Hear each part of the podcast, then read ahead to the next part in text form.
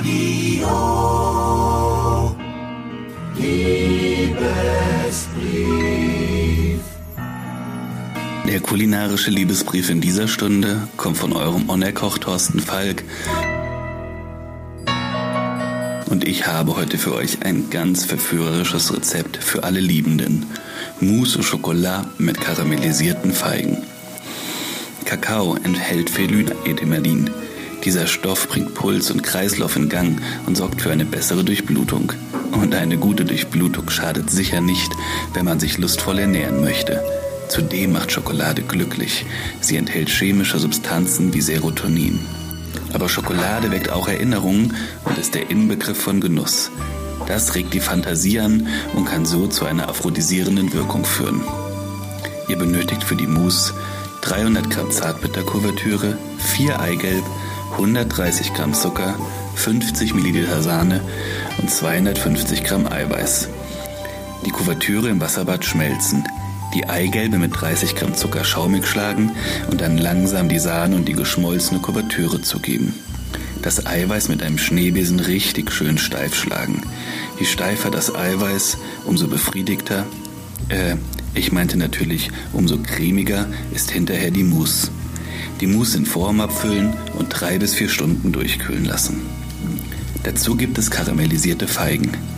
Bringt man seiner Verabredung als Gastgeschenk ein paar Feigen mit, verrät man seine Absichten und die Hoffnung auf eine liebesreiche Nacht.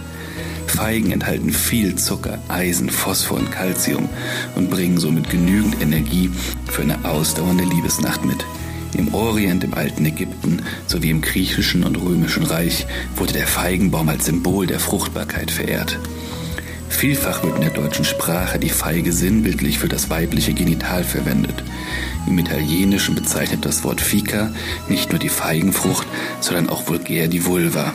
La Fica gleich die Möse. Auch in der österreichischen Sprache ist die Feige als erotische Metapher zu Hause. Mit der Feigen hausieren ist eine Wiener Redensart für sich prostituieren und ein Feigentandler ist ein Schürzenjäger oder Hurenbock. Nachdem Adam und Eva vom Baum der Erkenntnis aßen, bemerkten sie schamhaft ihre Nacktheit und verhüllten ihre Scham mit Feigenblättern.